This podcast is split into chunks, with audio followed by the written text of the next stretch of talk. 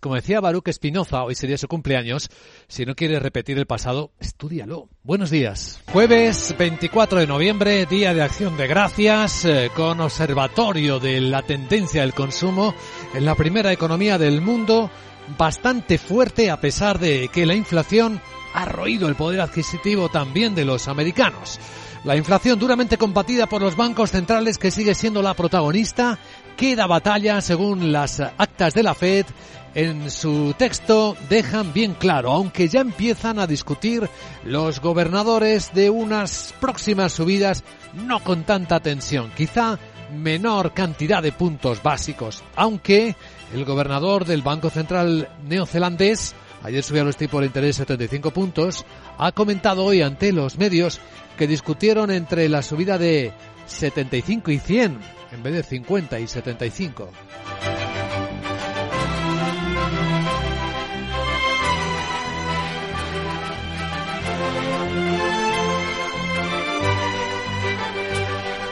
Así que en el gran mapa de la economía, este es uno de los ejes centrales del día de acción de gracias. En Europa lo es la discusión sobre cómo manejar los precios del gas disparados. La propuesta de la Comisión Europea de establecer un límite de 275 euros megavatio hora sigue siendo defendida por su comisario, comisario de Mercado Interior, Terry Breton.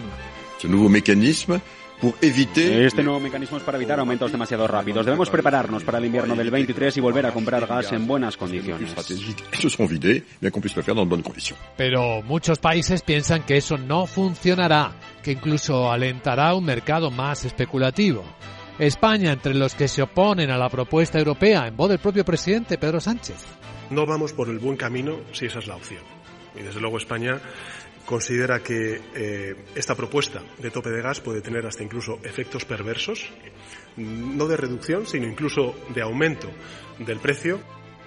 España es la que no va por el buen camino del ajuste fiscal todavía, según el Fondo Monetario Internacional, que mejora las perspectivas para la economía española, recomienda al gobierno aplicar un ajuste entre 3.000 y 6.000 millones de euros al déficit estructural en el año 2023 algo a lo que no ha querido responder ni comentar la ministra Calviño, la vicepresidenta del Gobierno, que insiste en recordar que los presupuestos han sido aprobados, entre comillas, por el FMI y también eh, por la Comisión Europea, en parte por las subidas de impuestos especiales que hoy se van a aprobar. Para financiar todas las medidas de ayuda a las familias, a los sectores más afectados por la guerra en Ucrania, es necesario tener un sistema fiscal fuerte y justo. Y eso es lo que estamos haciendo con estos gravámenes que tienen un carácter transitorio. El Gobierno de España tiene una política fiscal responsable y en este momento nuestras prioridades son seguir conteniendo la inflación y garantizar un reparto justo del impacto de la guerra. Pues sí, hoy se votarán debatirán y votarán los impuestos especiales supuestamente transitorios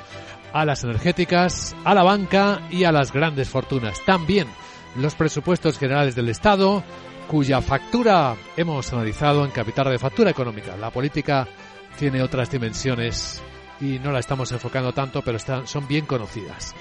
Pues todo esto en un día en el que con la ausencia de los inversores americanos de vacaciones se nota mucha menor eh, intensidad en los mercados.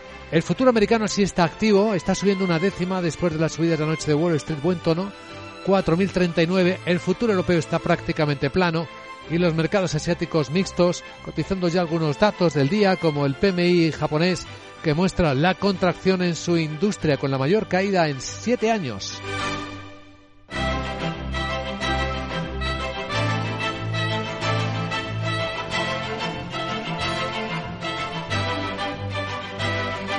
Anotamos también en los mercados la recuperación del euro. En las pantallas de XTV un euro se cambia por 1,0435 dólares. Empieza a acercarse al máximo de muchos meses frente al dólar. El precio del petróleo cayendo en una montaña rusa que llevamos esta semana curiosa.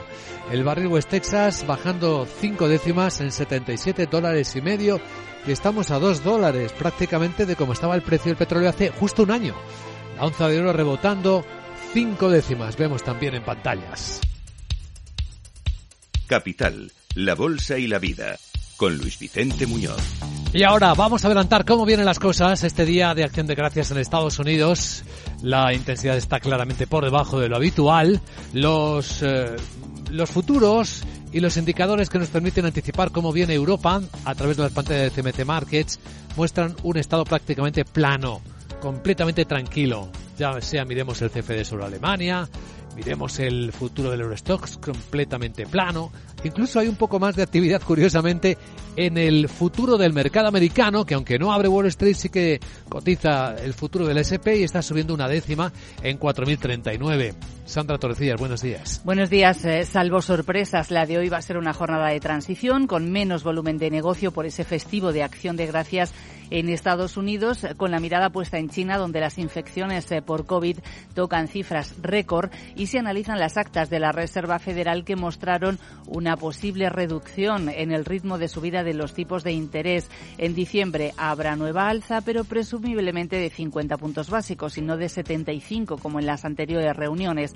Algunos analistas, eh, como Devon Drew, consejero delegado de DFD Partners, eh, apuntan ya a un rally. El presidente de la Fed es, eh, escuchen, queremos evitar una recesión, pero sabemos que tenemos que combatir la inflación, ¿cierto? Así que vamos a tener más subidas de tipos, pero menos agresivas que las que hemos visto en el pasado. Así que las actas de la Fed eh, son muy favorables. Y para nosotros, las actas de la Fed, la subida del mercado, es un indicador muy positivo de que se avecina un rally.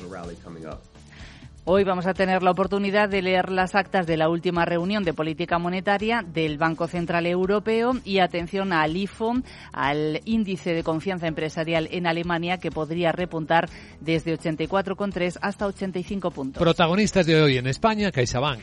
El secretario general del Tesoro, Carlos Cuerpo, señala en una entrevista en el Confidencial que el Estado elevará su participación en la entidad. Lo hará en el marco del proceso de recompra y amortización de acciones que tiene en marcha. El incremento será desde el 16,1% actual a posiblemente el 17,3%. También en nuestro foco, Kering. Finalmente, la firma de lujo francesa ha tenido que confirmar lo que ya circulaba por el mercado. El director creativo de su marca estrella Gucci, Alessandro Michel, deja la empresa después de siete años. La partida de Michel se produce cuando se acerca la temporada navideña clave y los desfiles de moda de enero.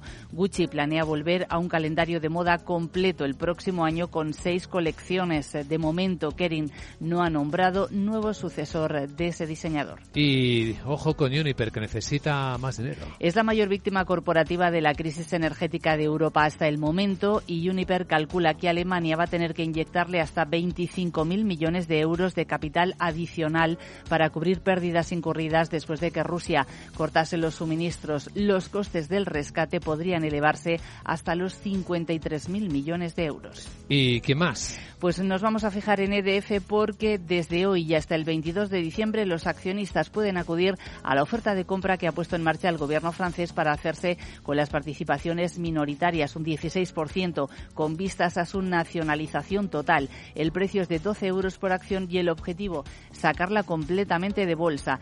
Hemos conocido además las cuentas de Remy Cointreau hace unos minutos, bate previsiones eh, en la primera mitad de su año fiscal. Le han ido muy bien las ventas de coñac en China y en Estados Unidos y también ha controlado los costes. Además, mantiene previsiones. Pues eso por el lado europeo. Y a continuación, la perspectiva de Wall Street. Capital, la Bolsa y la Vida, con Luis Vicente Muñoz.